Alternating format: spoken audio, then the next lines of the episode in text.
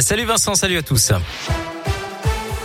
Et à la une de l'actualité, le gouvernement espérait éviter la grève et sauver les vacances de Noël sur les rails. Il n'en sera rien. Les syndicats et la direction de la SNCF ne sont pas parvenus à se mettre d'accord. La direction de la SNCF prévoit donc un trafic très dégradé pour les TGV Sud-Est durant ce premier week-end des fêtes de fin d'année. Cette euh, grève qui pourrait être reconduite les week-ends suivants euh, selon l'UNSA.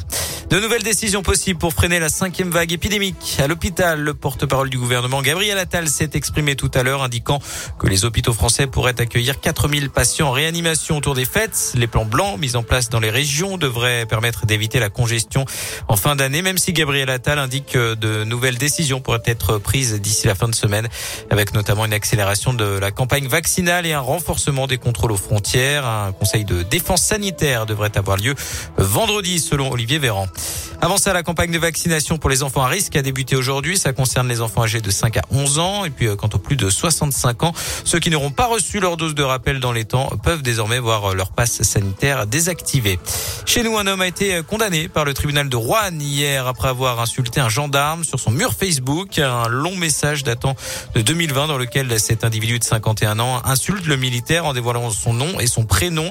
Incarcéré depuis janvier au centre pénitentiaire de la Talaudière pour d'autres faits, il a été euh, jugé pour outrage à une personne dépositaire de l'autorité publique.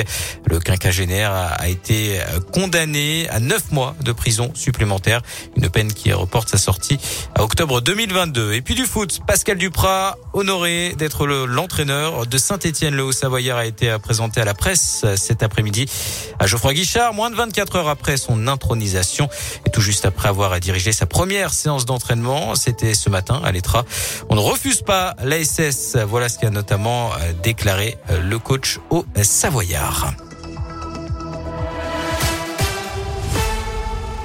Merci beaucoup.